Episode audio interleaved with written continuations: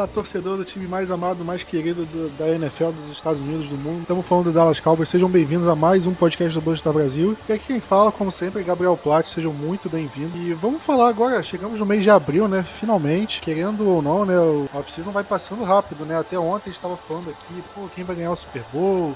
Fevereiro, off-season. E aí já passou o free agency, basicamente, né? Estamos chegando no draft. E seguimos firme, né, né, Vinícius? Tudo bem com você? Tudo bem, Plat, Diego, ouvintes, realmente. Tem aquela frase que sempre citavam de setembro sempre chega, mas abril também chega, né? Ainda bem que chegou, porque tá um marasmo surreal de notícias da NFL. É bom que o draft tá cada vez mais perto. Pois é, né? Outro grande evento da off-season aí, um evento que que, pelo menos pessoalmente, me deixa com muita vontade de acompanhar, de chegar logo em setembro, de ver o Calouros em ação. E junto com a Free Agency, é de momentos preferidos aí da, da, do ano, assim, da NFL, né? E você, Diego, também acha ou não? Tudo bem com você? Fala, Plat, Vinícius, ouvintes. É, não, eu, eu sou fanático pela, pelo draft. Acho muito mais legal que a Free Agency, até porque o Dallas é avesso a uma grande free agency, desde, pelo menos desde que eu torço, desde que comecei a torcer para o Dallas Cowboys. E, mas eu acho assim que é uma, uma, uma coisa muito bacana e e cada ano renova a esperança, né? Eu acho um momento fantástico. E essa desse ano em especial, por, pela, eu, que eu saiba, é a primeira vez que Dallas vai escolher com a escolha número 10, né? Com a décima escolha geral. Então é mais um ingrediente para trazer uma, uma, uma, pimentinha, né? Aí, um tempero especial para esse momento. E eu tô, tô ansioso, vou passar aquela semana inteira ansioso também. Pois é, né? Mas antes de falar do draft, vamos só comentar uma, uma atualização que a NFL fez nessa semana em relação ao calendário de jogos, né? É, o próprio Diego, você já tinha é, colocado no site a possibilidade da NFL expandir o calendário dela para 17 jogos da temporada regular. E a NFL oficializou isso, né? Os jogos agora, ao invés de terem 16 jogos de temporada regular, vão, vão subir para 17. E a NFL tinha um cronograma muito certinho de como a tabela era definida, né? É, seis confrontos dentro da divisão, é, quatro confrontos de uma outra divisão da mesma conferência e por aí vai. Agora, como que vai ser a regra desse 17 jogo? Você pega a outra conferência. É uma, tem, que, tem que explicar com cuidado porque é meio enrolado. Você pega. Vamos pegar o exemplo do, do Cowboys. Qual é a diferença? É, qual é a conferência do Dallas Cowboys? É a Conferência Nacional, a NFC. Então a, Cowboys vai enfrentar um adversário da AFC, Conferência Americana. E agora, qual, qual divisão da AFC o Cowboys enfrentou dois anos atrás? Foi a AFC Leste. Patriots, Jets, Bills e Dolphins. E agora, qual, dessa divisão, qual ficou na mesma posição dentro da divisão na última temporada? O Patriots.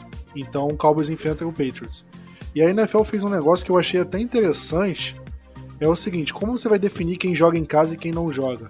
Eles fizeram o seguinte: toda a NFC vai jogar fora de casa esse 17 jogo contra o, o time equivalente da AFC, né? E eu acho que isso é muito interessante porque não afeta uma briga pelos playoffs. Porque, por exemplo, é, o Cowboys está brigando com o Eagles pelo título da divisão. Aí só que o Cowboys enfrenta o, o Patriots fora de casa e o Eagles enfrenta o, o Jets em casa. Aí você tem uma desvantagem na briga, porque o Eagles vai jogar uma partida mais em casa na temporada do que o Cowboys. E aqui não. É toda uma conferência, a mesma conferência que vai brigar pelas mesmas vagas na, na, na pós-temporada. Todos eles vão ter um jogo a mais fora de casa, no caso da NFC, e, e, dentro de casa, no caso da IFC. E no ano que vem, isso se inverte. A NFC vai jogar em casa a partida, a 17 partida, e a IFC joga fora. E isso eu gostei, porque você mantém o equilíbrio da liga, você não desequilibra em relação a, a jogo em casa, jogo fora de casa você vai ter um número ímpar aí. Ah, mas um time tal vai ter um faturamento maior de bilheteria no ano tal, mas isso compensa no ano seguinte ou no ano anterior, vai compensar. Então, isso eu gostei. Diego, o que você achou dessa temporada de 17 jogos? Você gostou ou você preferia que mantivessem com 16? Olha, Plat, eu achei muito legal essa mudança, principalmente porque diminui um jogo da, da de pré-temporada, né? É, eram quatro jogos, passam para três e 17 de temporada regular. Quanto mais a gente vê jogo valendo, para mim melhor. É complicado a gente ter um jogo fora de casa contra o Patriots, né? Que, que tem sido um adversário dificílimo. Nem lembro quando foi a última vez que nós vencemos. A última a gente deixou de vencer por detalhe, mas não venceu, né? Mas o fato é que, fundamentalmente, há, do ponto de vista comercial, a Liga alega que, que há um aumento de receita considerável, né? Os próprios jogadores acabaram recebendo uma fatia maior dessa, é, desse jogo de, de, de divisão de, de, renda. Mas, fundamentalmente, para o torcedor, o que vale mesmo é campeonato, né? Jogo de campeonato treino é treino, uh, uh, pré-temporada é pré-temporada e campeonato é campeonato. Na pré-temporada tem sido nos últimos anos um tanto enfadonhas, desculpa a expressão, mas é isso mesmo, e um poço de lesões, né? Então, prefiro assim, particularmente prefiro assim.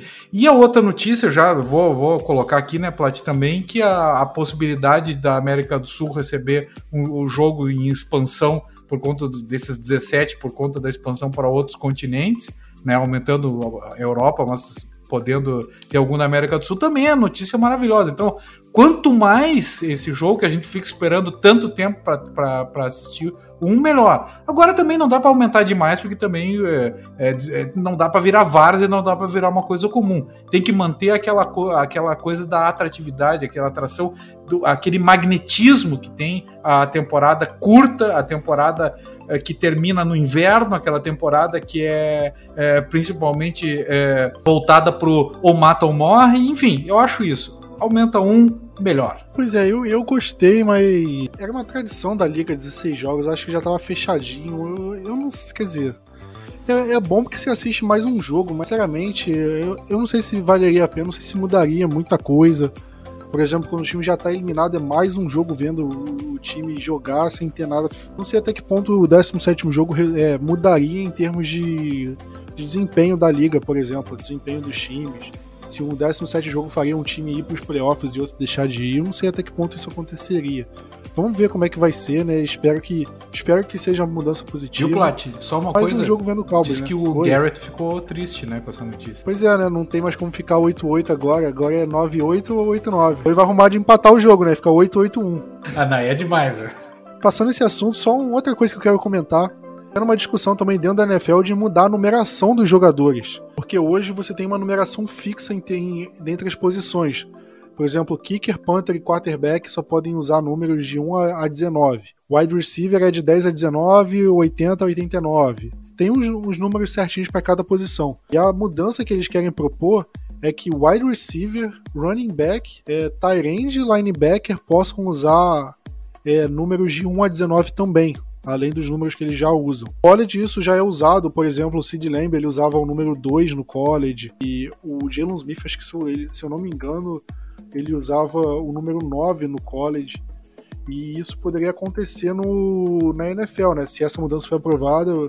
É, agora eu não sei até que ponto, por exemplo, o Jalen Smith poderia usar a camisa número 9, porque desde que o Romo saiu, o Cowboys tirou ela de, de circulação, né? Ninguém mais usou a, a camisa número 9 desde que o Romo se aposentou. Então não sei até que ponto a camisa está aposentada, o Cowboys está guardando para aposentar. E não sei até que ponto o Jalen Smith, por exemplo, poderia usar. E o Cowboys tem alguns números já aposentados nessa faixa, né? O número 8 e o número 12 já são aposentados por conta do Wakeman e Roger Staubach. E ainda não é oficial isso, é um rumor. Eu, eu vi que o Jalen postou uma montagem, né, do ele usando a camisa 9 no Cowboys, o, o Sid Lamb usando a camisa 2. Mas, sinceramente, o Sid Lamb caiu tão bem camisa 88, eu não queria que ele vestisse a 2, não. E eu, eu não gostaria dessa mudança, sendo bem sincero. Essa eu sou bem contra. Porque eu acho que já tá um negócio tão, tão bem certinho e tal. Wide receiver 10 a 19, 80, 80, 80 a 89. Running back de 20 até, até 49, se eu não me engano. É um negócio tão certinho. Você vê. Você vê linebacker jogando com um número 5, é, 11. Ia ser uma coisa muito esquisita. Eu, eu acho. Eu não acho que ficaria bom, não, sendo bem sincero. Eu estranharia muito e eu sou contra isso. Mas vamos falar do draft, né? Já que esse podcast é sobre draft.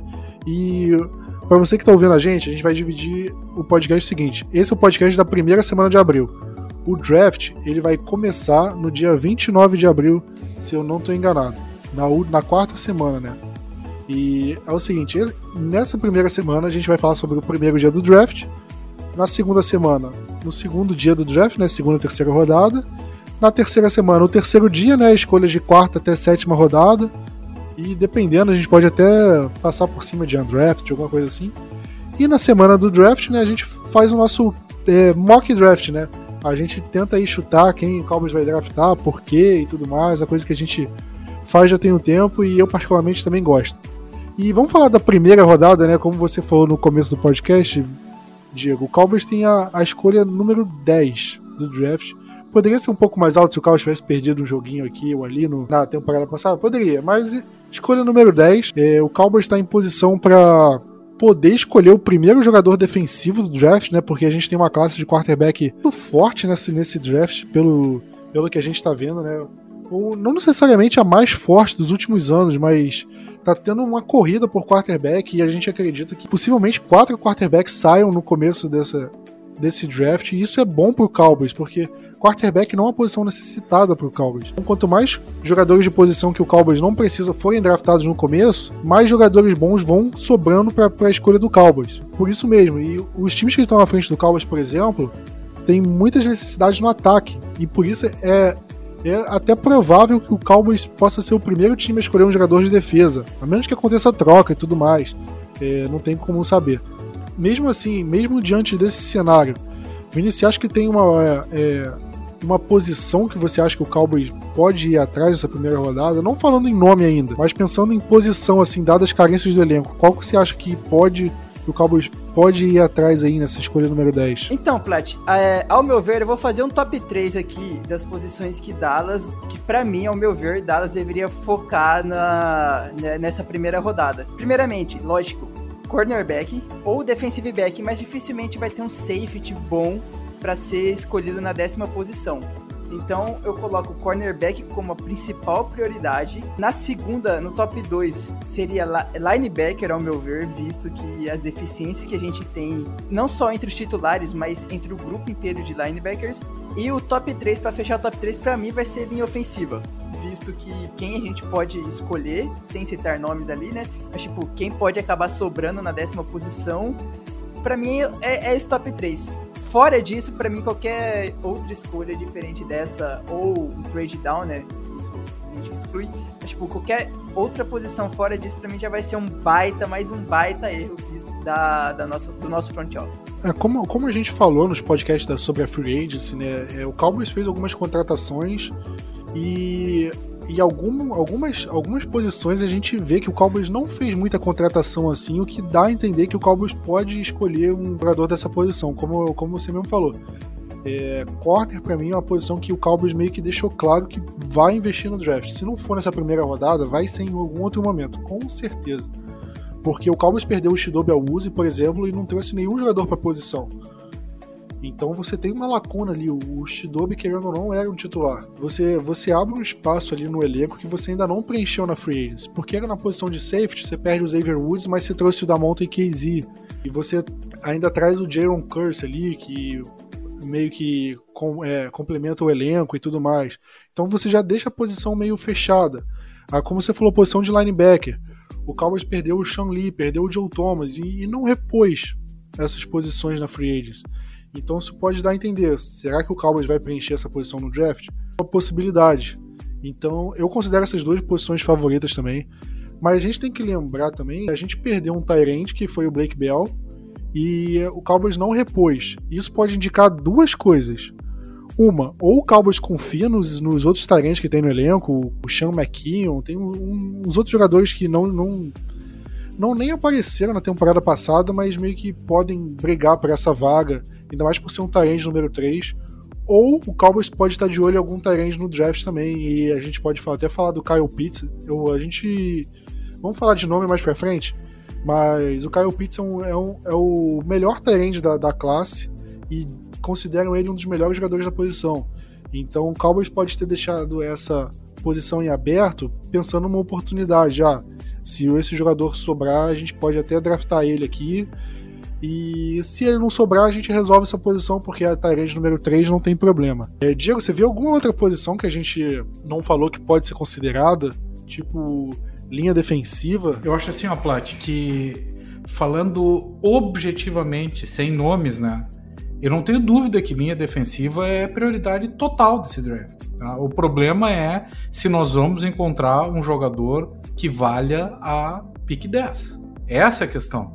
Se nós formos olhar, eu, eu não discordo do que o Vinícius disse sobre linha ofensiva, mas falando objetivamente entre linha ofensiva e linha defensiva, qual é a maior carência? É linha defensiva. Né? Se nós formos falar do próprio tie qual, qual, qual, é a maior carência, acho que ainda segue linha defensiva. É, o problema é se vai ter um jogador de linha defensiva na 10 que valha o, a pick 10. É, linebacker também, eu, eu concordo com tudo que o, o Vinícius falou, que tu, falaste também, eu, eu concordo plenamente. É, mas é, a linha defensiva, tanto o defensive tackle quanto o defensive end, são posições o número um defensive end é uma posição premium, né? Eu acho que depois de quarterback deve ser a posição que, das mais premium que, que, que há na liga. Então sempre se busca um jogador dessa posição. E defensive tackle a gente tem um grupo fraquíssimo. Eu para mim segue fraco, embora as adições foram feitas. A gente é uma equipe que sofre demais com o jogo corrido. Então a linha defensiva é sem dúvida alguma necessidade. O problema é que aí a gente entra numa segunda, uma segunda discussão que diz respeito a, ao, ao, ao nome, né? Se há um nome compatível. Mas em termos de necessidade, para mim, claro, cornerback é a número um mas a número 2 é, é, é, DL, Defensive Line. Vamos mudar um pouco a pergunta, porque a gente já falou de posição carente, agora qual posição vocês acham é o oposto, que você não quer ver o Cowboys indo atrás de jeito nenhum? Você pode falar, Diego, é, a gente, você falou de linha defensiva, mas tem uma posição que você acha, cara, o Cowboys não tem o direito de se dar o luxo de pegar um jogador dessa posição. A primeira rodada, né, Plat? Eu digo assim, ó, que isso, isso. quarterback eu acho que a gente acabou de refazer uma renovação desse tamanho, é uma posição que não pode dar, dar o luxo. Embora tenha, vai ter algum desses jogadores, talvez, dos grandes jogadores, e talvez seja o best player available, né, o melhor jogador disponível, wide receiver. Eu acho que não dá para gastar ali no wide receiver. A gente dois anos consecutivos uh, pegando numa uma pique alta, assim, wide receiver, ainda mais com o corpo que a gente tem. E a não ser que estejam planejando alguma troca que eu não tenha, ninguém tenha conhecimento, né? E eu acho. E o running hum? back? E running back, era a terceira que eu ia dizer. Running back de. Já, assim, até hoje a gente fica pensando. E assim. Eu adoro o Zeke, mas. Uh, qual seria o time de Dallas? Talvez não no primeiro ano, mas hoje, né?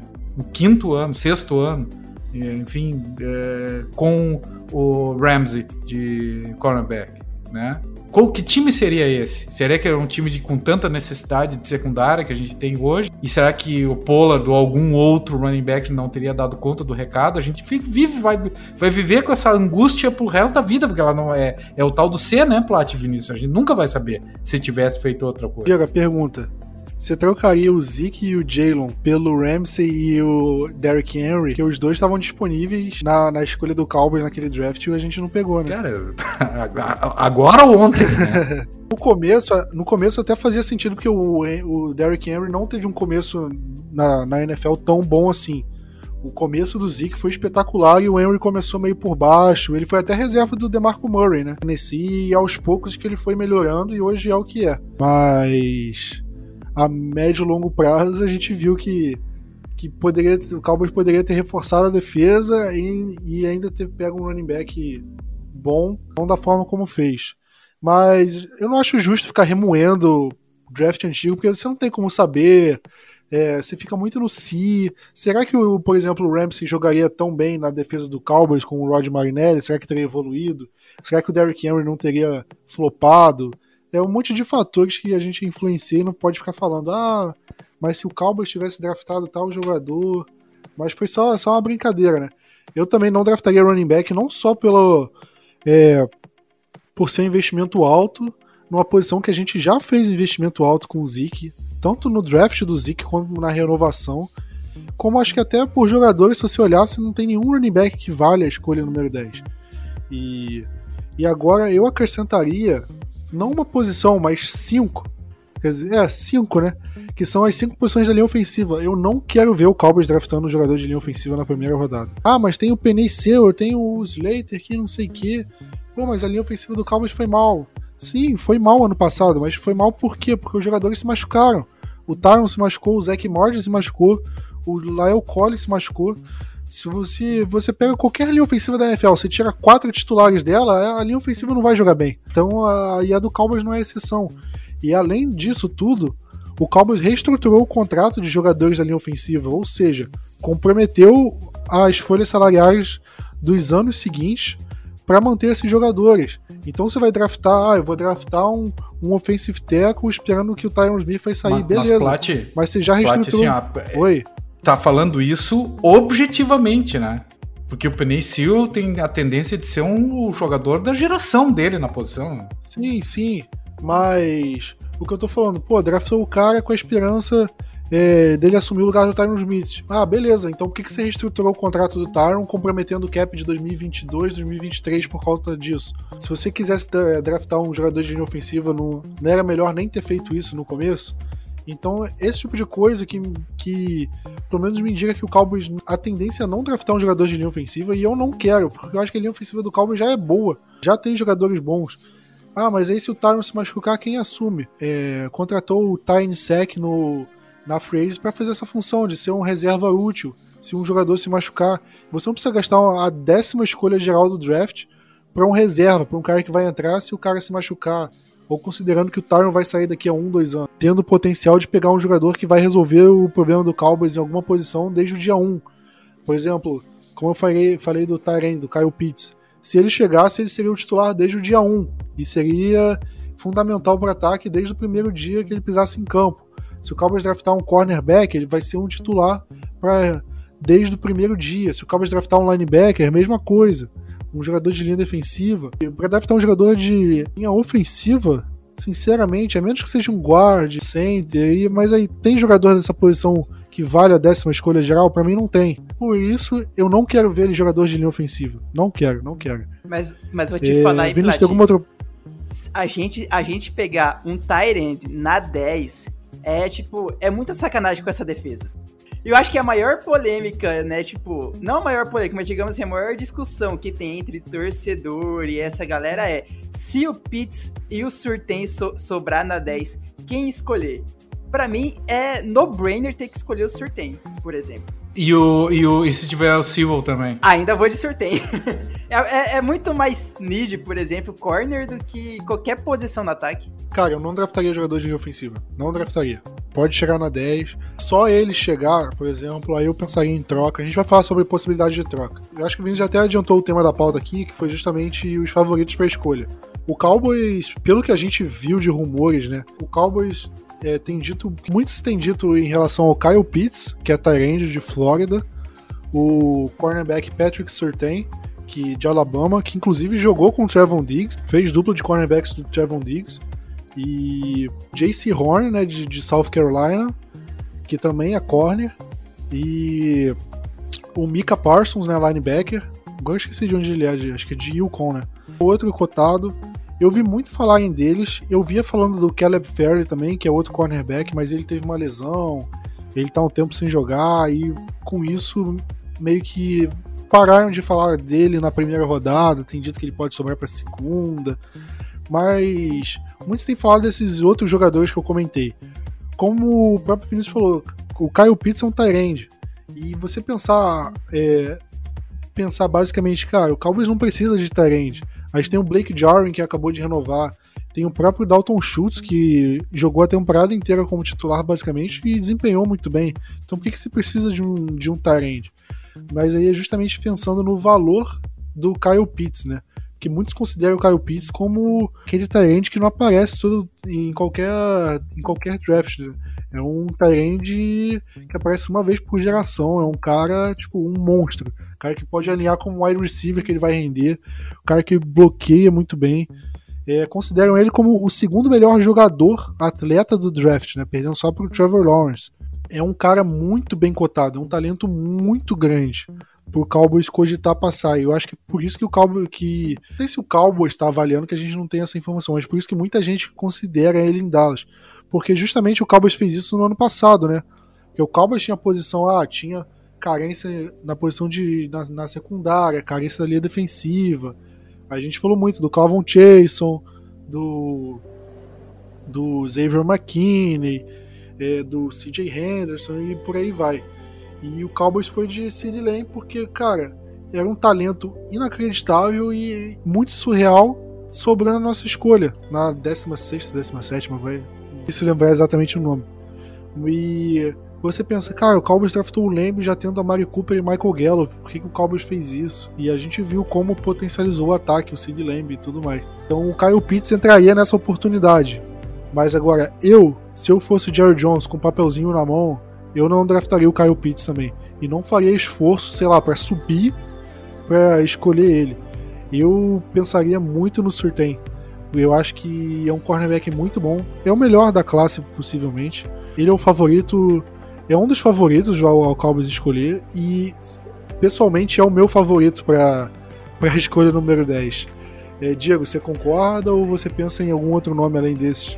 Eu não tenho dúvida de que o mesmo raciocínio que se faz sobre o Kyle Pitts, o Dallas faz sobre o Penei Sewell, tá? Acho até que se o Penei Sewell estiver e o Kyle Pitts, é, é bem provável que Dallas, principalmente Sewell, a, esco a escolha seja essa, ou que Dallas receba uma proposta forte de troca. Mas além do. Eu, eu, eu sou totalmente Pact de Certain, uh, second, né? O segundo.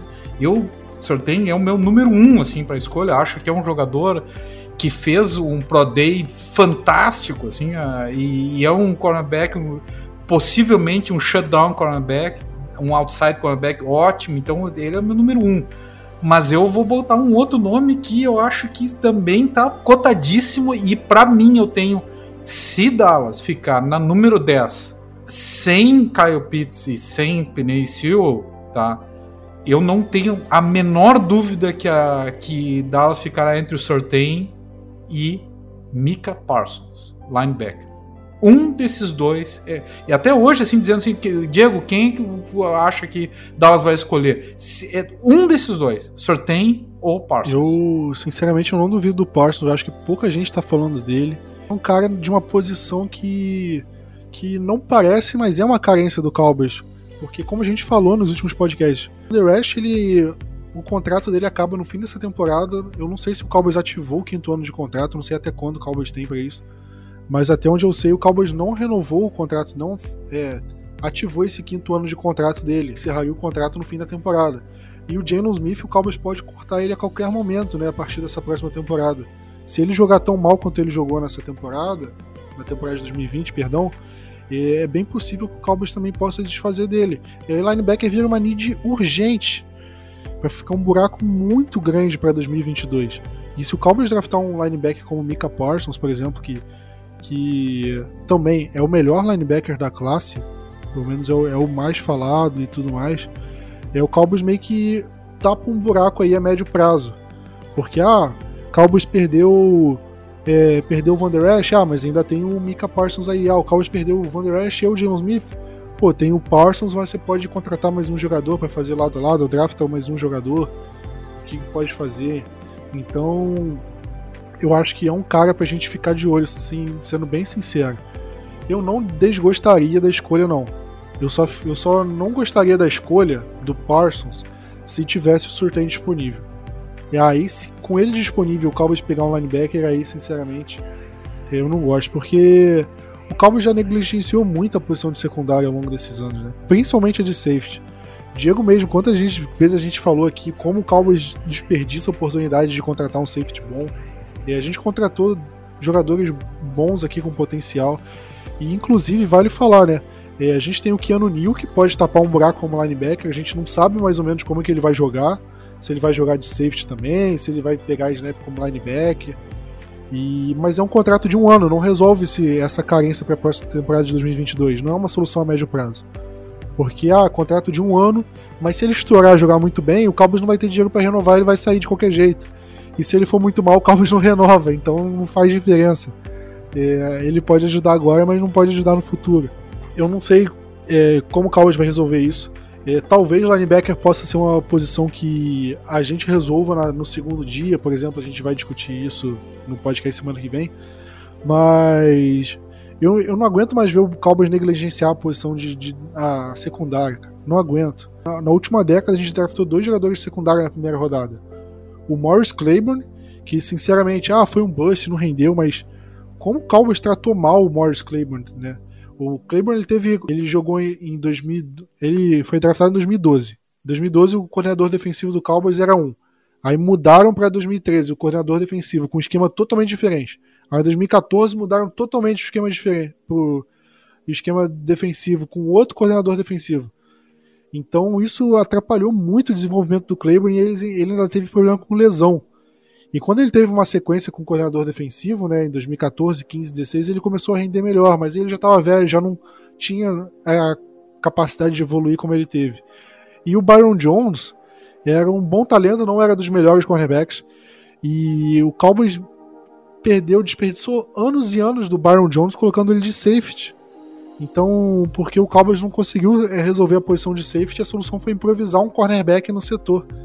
Então o Cowboys é, maltratou muita posição na, na, secundária de uma forma geral. É, aí a gente vê o Cowboys, ah, pegou o Shidobi Awuzie, pegou o Jordan Lewis. Beleza, foram os últimos investimentos altos aí também, no segundo dia, e o próprio Trevon Diggs, que pelo visto deu certo. Mas e aí? É, você monta uma secundária com jogador de segundo, terceiro dia somente? Eu não acho que não. Você pega o, o o Kansas City Chiefs, o Tampa Bay Buccaneers, você não vai ver a, a, secundária dele só com um jogador é, desconhecido, o um investimento baixo. Eles fizeram investimento alto. O próprio Kansas City Chiefs ele fez. Ele gastou uma escolha de segunda rodada no safety. Quantas vezes, quanto tempo a gente não, não gasta uma escolha alta no, no safety, por exemplo? A gente não, muito tempo, muito tempo mesmo. Eles têm o Texugo do Mel, o Ronnie Bird esqueço o nome dele, assim. Eu lembro do apelido. Ninguém mais lembra o nome dele, né? pois é, né? Iron Matthew. Foi um investimento alto, oportunidade de mercado, eles pegaram ele, né? Foi do, de graça, né, Plat? Do... Foi de graça naquela vez, né? De, de, depois é, que, que, ele ficou ele caro. Ele foi pro Houston Texans, né? Que aí ele acabou saindo do Houston Texans e, cara, oportunidade de mercado enorme, o Chiefs não desperdiçou. Assinou com ele, deu um upgrade na defesa, né?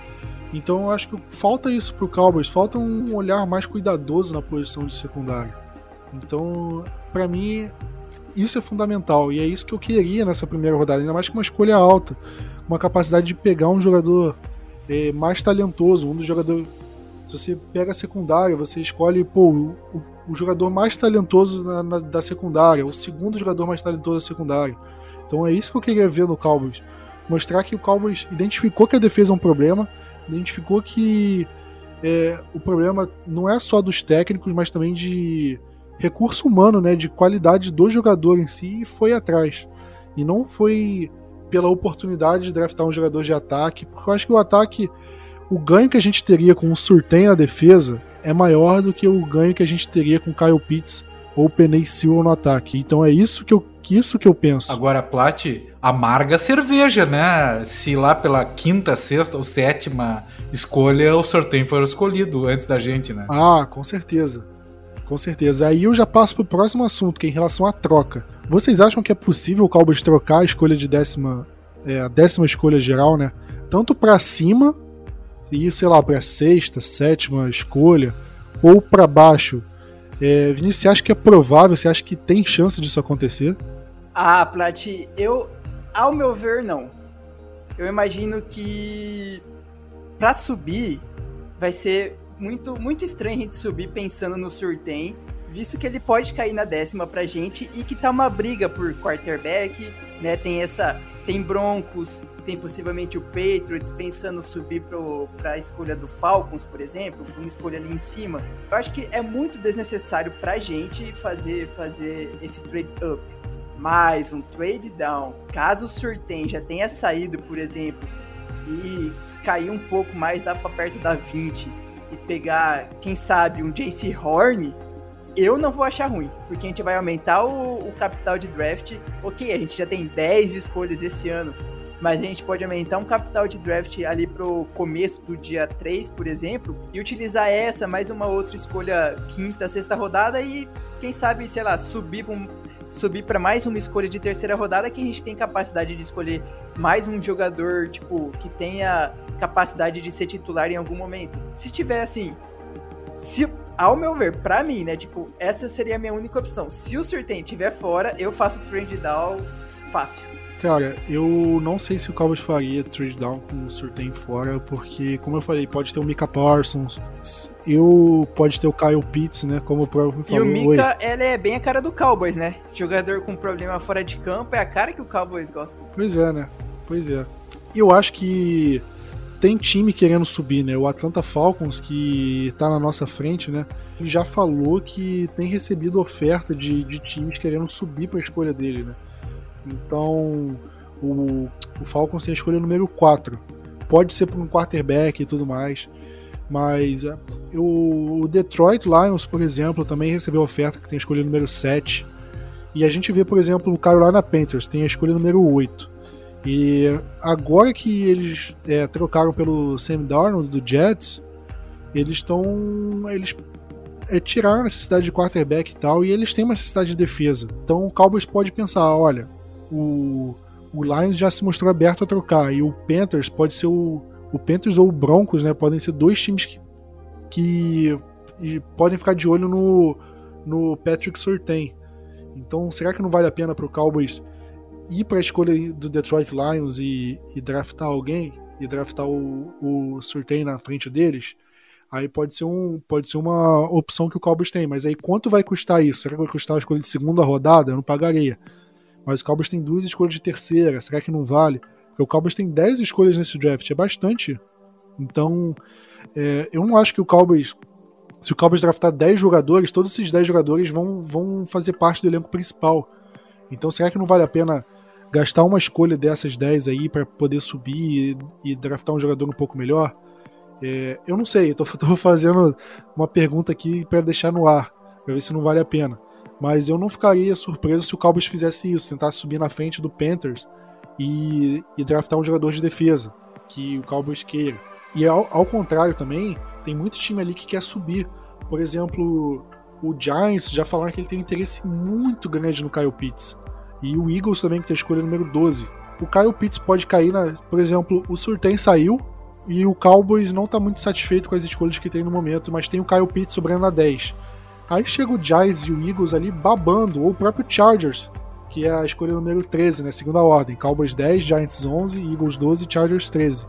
Aí chega o Chargers, caraca, eu perdi o Hunter Henry, que era o meu Tyrande, não tenho um, quero dar uma arma pro, pro Herbert, e eu sei que o Giants e o Eagles estão babando pelo Kyle Pitts. Então, quer saber? Eu, eu, vou trocar com a escolha do Cowboys, que o Cowboys vai. Que aí o Cowboys desce pra escolha número 13 e aí eu pego o Pitts na frente deles é uma escolha.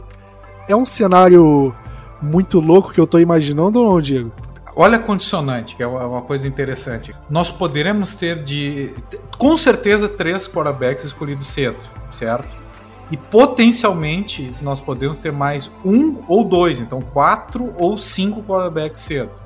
Chegando lá na nossa escolha, que nem tu acabaste de dizer, com um Sewell, com um Pizza ali, olha, vai chover oferta para dar. Só que eu não sei se não vai chover um pouquinho antes. Eu, eu concordo plenamente com, essa, com, essa, com essas possibilidades aí que eu acabaste de citar, mas eu tenho medo de que, em relação ao trade down, é, apareçam ofertas na 8 e na 9 antes da nossa, com medo de que, que algum desses jogadores não, não não chegue lá.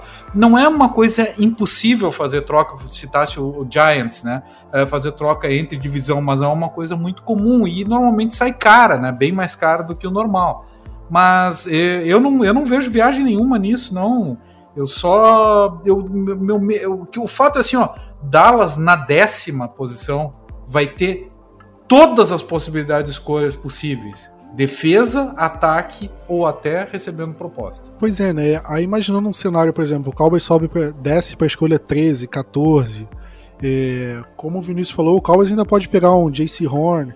O Mika Parsons também é um cara que pode sobrar, porque é, você vê um time como o Giants, como o Eagles, o, o próprio Chargers se mantiver ali.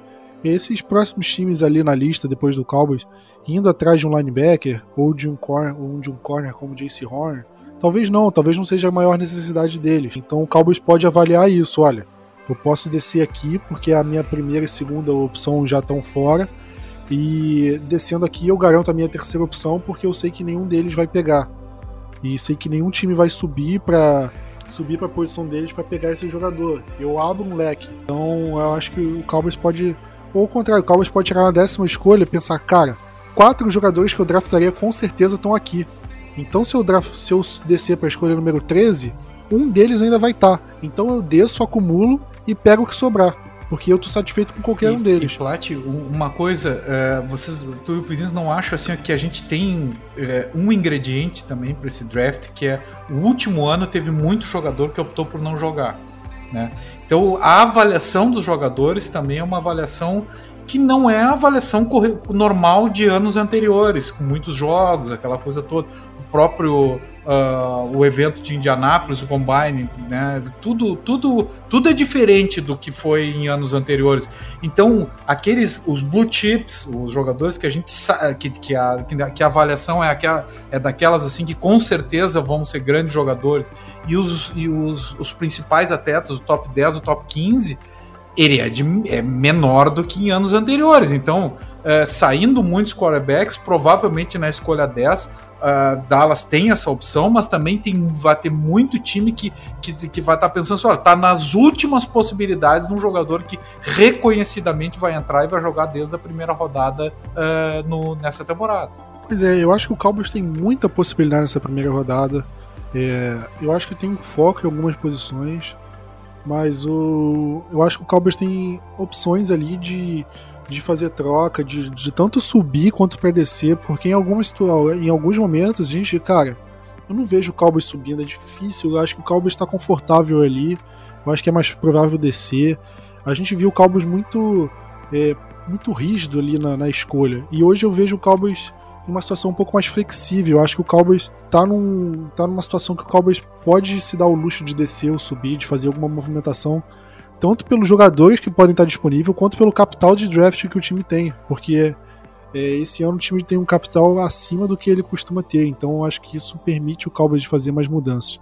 Mas agora, em sentido não de trocar a escolha geral do a décima escolha, pensando que chegue lá para a vigésima escolha, vigésima quinta, começa a sobrar um jogador, vocês conseguem imaginar o Cowboys voltando para a primeira rodada para draftar alguém? Vinícius, você acha que tem algum jogador ali que pode cair pro fim da primeira rodada, que o Cowboys pode puxar esse gatilho, cara, tem que voltar pra primeira rodada. Como o Cowboys tentou fazer, por exemplo, com o Paxton Lynch, né, na, no draft de 2016. Eu acho que nem era necessário lembrar do Paxton Lynch, né? Porque imagina se a gente fizesse isso. A gente tem que agradecer que não aconteceu. Imagina você, ouvinte. Imagina que a gente subisse para pegar o Paxton Lynch e não pegasse o Dak Prescott na quarta rodada. Imagina o que seria do Cowboys hoje. Não dá, é, é impossível imaginar isso. Seria, seria algo terrível. É... Prat, eu não vejo um jogador que caia tanto assim, tipo, né, pro top 20, por exemplo, ou um pouco até 25, 26 por ali, que compense essa essa voltar para a primeira rodada. Eu não, não vejo que tenha um, def, um jogador de linha defensiva desse, desse tipo, desse valor. O Mika Parsons vai sobrar até. vai cair tanto assim pra gente pegar ele. Acho que só se fosse esse jogador, por exemplo. Porque um safety, a gente pode pegar um safety na segunda e na terceira rodada, nas duas escolhas que a gente tem ali na terceira rodada, na 99, na 75 uh, um, um, um D, a gente pode pegar um D bom na, na, na 44, visto que não tem, ao meu ver, né, tipo, o que eu reparei de mock draft, não tem tantos defensive ends saindo, assim, né, nessa, nessa primeira rodada, então acho que dificilmente não tem jogador que sobra, que fala assim, nossa, vai brilhar tantos olhos do Cowboys que a gente precisa subir. Claro, isso aqui a gente tá falando de fora, mas os caras podem ter, né, a board deles lá totalmente diferente do que a gente pensa e do que os outros analistas da, da, da NFL, dos Estados Unidos inteiro pensam e dá a louca no, no Jerry Jones subir, mas olhando assim de fora, acho muito, mas muito difícil. Muito mais fácil a gente ter um trade down do que voltar para a primeira rodada. Cara, você sabe que eu acho o contrário, viu? Eu, eu, eu acho que com essa pique é, compensatória de terceira rodada, que é um capital que até há pouco tempo não podia ser trocado, né? E agora é, é um elemento de troca. Mas tendo duas piques de terceira rodada, a gente acaba acumulando três piques no segundo dia, que em combinação ou em combinação com o ano futuro, podem nos trazer de volta para a primeira rodada. E eu acho que eu não, eu realmente não sei, eu não conheço a board de Dallas ainda. Às vezes, mais adiante, às vezes eles publicam né, alguma, algumas projeções. Mas se tiver alguém de linha defensiva tido por Dallas entre uh, eh, 10 e 20, 10 e 20, eh, na board deles, assim, um jogador desse nível sobrando a partir da 25 escolha, eu vejo muito Dallas indo para cima e voltando, principalmente se for um defensive end ou um defensive tackle. Eu não falo nem de posição, mas por exemplo, um jogador que ninguém esperava. É uma coisa importante que eu acho que você falou, Diego, é em relação é, em pandemia, jogador que optou por não jogar. Eu acho que as avaliações dos times elas podem ser muito diferentes uma das outras esse ano. Por exemplo, um jogador que a gente avalia que um time pode avaliar, cara, ele, ele é talento top 5 do draft, um outro time pode avaliar, cara, ele é jogador de segunda rodada. Eu acho que esse tipo de disparidade pode ser maior, porque quando a gente vê um, um time pegando um jogador, caraca, esse jogador, tipo, o pessoal falava de segunda, terceira rodada para ele, o time pegou na primeira. E eu acho que esse, essa defasagem ela pode acontecer um, um pouco mais nesse, nesse draft. E aí eu acho que podem acontecer algumas coisas, um jogador importante começar a cair. Por exemplo, o Caleb Fairley, que eu falei, que é um jogador muito bom, mas ele não jogou a última temporada, eu acho que ele não optou por não jogar por conta de, de Covid. E ele teve uma, uma lesão aí, então eu, eu não sei exatamente o tempo que ele que ele tá. Vai fazer uma cirurgia nas costas, né? Pois é, eu só tava tentando ver em, em, relação a quanto tempo ele ia ficar parado e tudo mais. Mas, enfim, é um jogador que não tá mais cotado pro começo da primeira rodada, como aparecia.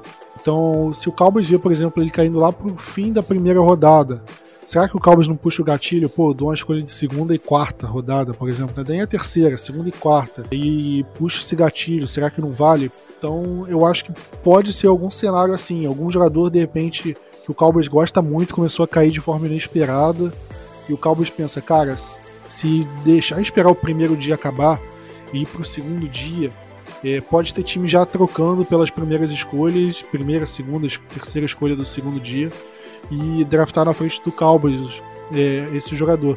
E aí o Cowboys, pô, volta pra primeira rodada, pega esse jogador ainda garanta a opção de quinto ano de contrato, que quando o jogador é draftado na, na, na primeira rodada, ele tem essa opção. Foi inclusive, por exemplo, que o Ravens fez com o Lamar Jackson. Ele voltou para o finzinho da primeira rodada e draftou o Lamar Jackson.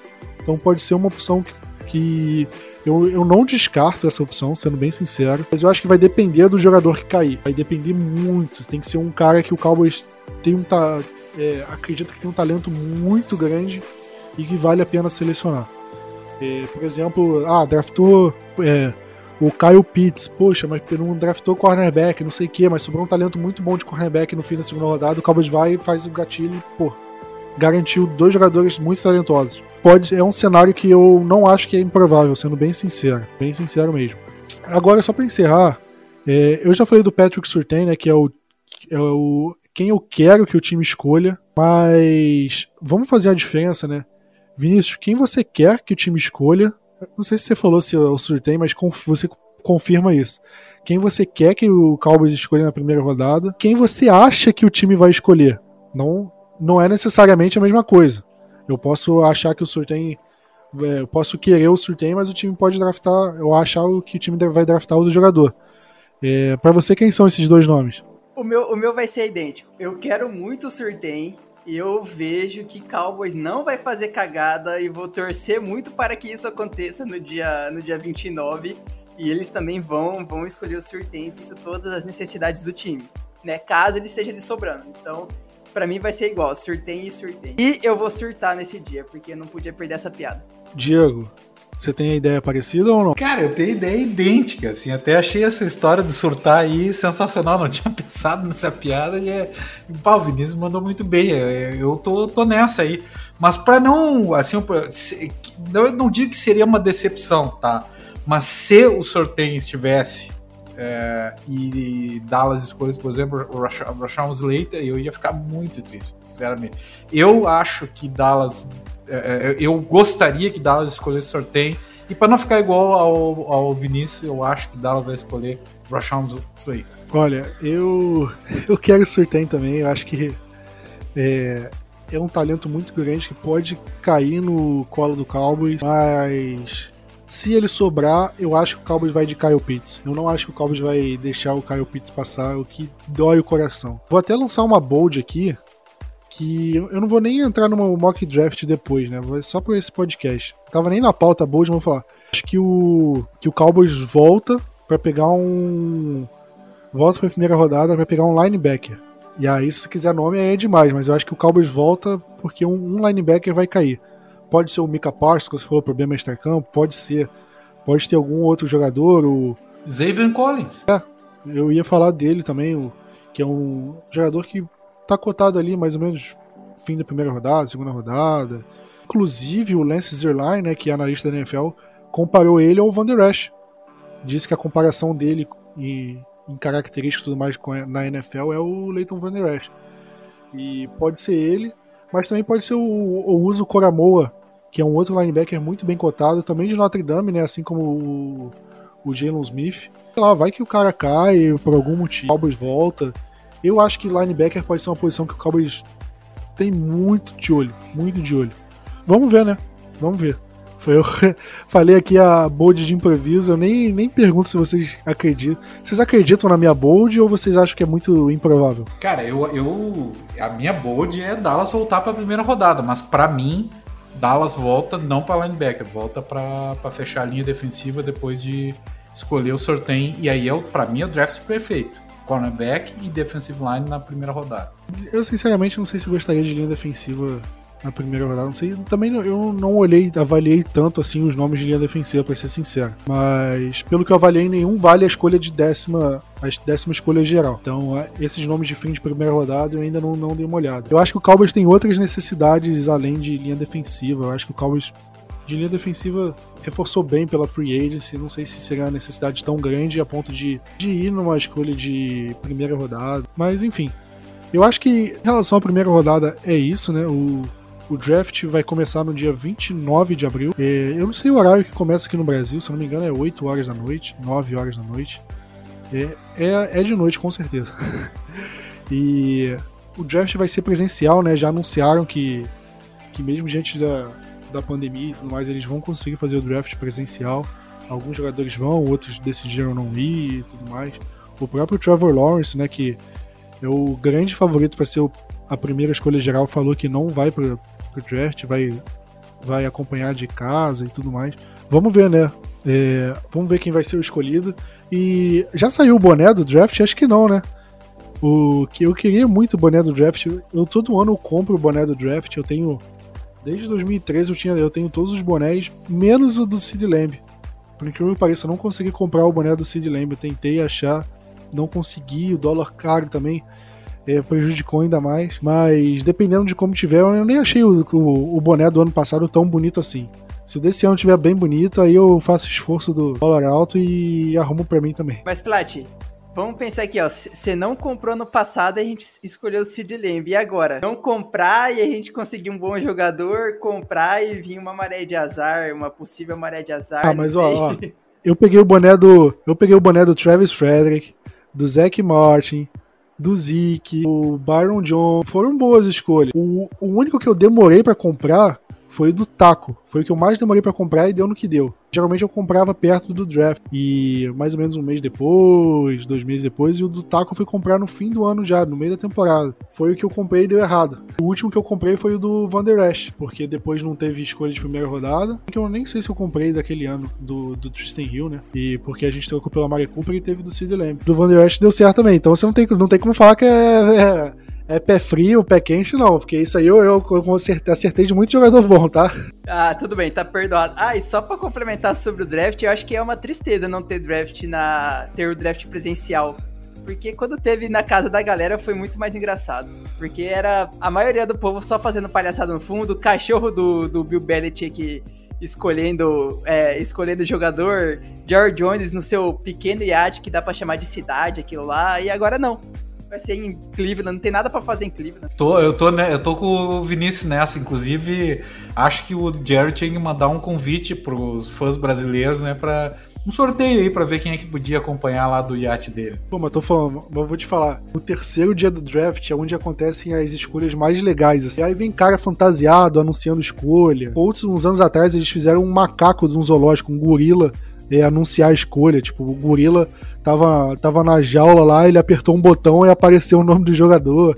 Mas de coisas assim, cara. Eu lembro do Denver Broncos anunciando um cara, tipo, um cara mergulhando atrás de uma piscina, eles anunciando. É umas coisas. Tem umas escolhas tão de maluco, cara. Que eu, que eu penso, pô, como eu queria que a pandemia acabasse e aparecesse essas escolhas malucas. O 49ers fez uma escolha meio que com, com R2D2 entregando um papelzinho do draft. Tem umas paradas muito legais, assim. E aí, no, que no ano passado não teve, né? esse é um tipo de coisa, é prós e contras. Esse, esse tipo de coisa eu queria ver também. Salvo engano, Dallas sorteava entre seus torcedores, né, pra anunciar o, no, no terceiro terceiro dia, não é isso? Sim, a, a, escolha do deck foi meio que um torcedor, não sei se foi um torcedor, foi alguém no AT&T Stadium, né, anunciando, ah, escolha do Cowboys e o, e o mascote no fundo lá, batendo palma, não sei o quê. Mas não foi tipo o cara da NFL anunciando. Foi uma escolha meio de zoeira. Porque a escolha de última rodada vai sendo assim, né? Vai sendo uma escolha muito merda. E, e pegando o gancho torcedor, vocês gostariam de um dia é, ser um dos caras escolhidos para ficar no, no dia do draft lá, tipo, pra participar. Não participar, mas tipo, pra ser outro que se o nome seria visita, não, mas tipo, pra estar lá no dia do draft pra ficar xingando o o Gudel, é, falando mal da escolha que a gente fez, aparecer na gravação lá, essas coisas. Cara, eu, eu, queria muito fazer isso. Cara, eu não sei. Eu não sei. Não sei se valeria a pena, porque você, você vai lá, tipo, basicamente você fica sentado, você nem fica sentado, você vai ficar em pé, num, num cenário sem pandemia, todo mundo vacinado, tá? Você vai ficar em pé, você vai ficar vendo só o cara chegar lá, escolhe número tal, o Dallas Cowboys escolhe. Não, aí você aplaude, você vai, mas você é, xinga, mas, aí aparece mas o jogador. Mas e a resenha, Plat? E a resenha? Você falar mal do, do cara do Giants do seu lado, tomar aquela cerveja, né? E tudo mais, um, um churrasco, um churrasco pré-draft. Isso aí, eu sou muito mais do ir pro draft, comprar o ingresso pro draft do que ir no, no Pro Bowl, sinceramente. Ah, Pro Bowl é um, é um saco. Mas eu iria, tipo, num segundo dia, que aí tem a zoeira. Vocês lembram do Drew Pearson sacaneando a torcida do Eagles. Porra, aquilo é legal. Quem não é o Gudel falando? O Gudel é chato. Se fosse os caras doidos assim, é segunda rodada, aí, porra, aí seria maravilhoso. É, e é mais rápido, né? A escolha não demora tanto também. Pois é. Mas o, o em Las Vegas, né, que era pra ser o, o draft do ano passado, o pessoal iam fazer, tipo, o jogador, o prospecto ia de barco até o palco, que ia ficar no meio de um, tipo, um lago lá, que, que aí ele ia ser apresentado. Ia ser um negócio de louco, cara. Esse, esse tipo de coisa valeria a pena assistir. Ia ser maneiro. Enfim, faça um Blue Star Brasil ser grande, que e ele sendo grande, a gente não só consegue cobrir isso lá em loco, como quem sabe levar um dos apoiadores do site, né? Já pensou? Ia ser bom. Então, ajuda o Blue Star Brasil a cumprir esse sonho nosso aqui. Fariam não só a gente feliz, como também um apoiador, que pode ser você, por que não? Então, vamos encerrando por aqui. Queria agradecer a todo mundo pelo podcast. É, semana que vem tem mais. Muita coisa sobre draft ainda. Fomos só falando da primeira rodada. Tem mais seis rodadas ainda, mais nove escolhas que a gente vai falar. Então, muita coisa ainda. Acompanha a gente toda semana. Tamo junto, galera. Aquele abraço e Go Cowboy.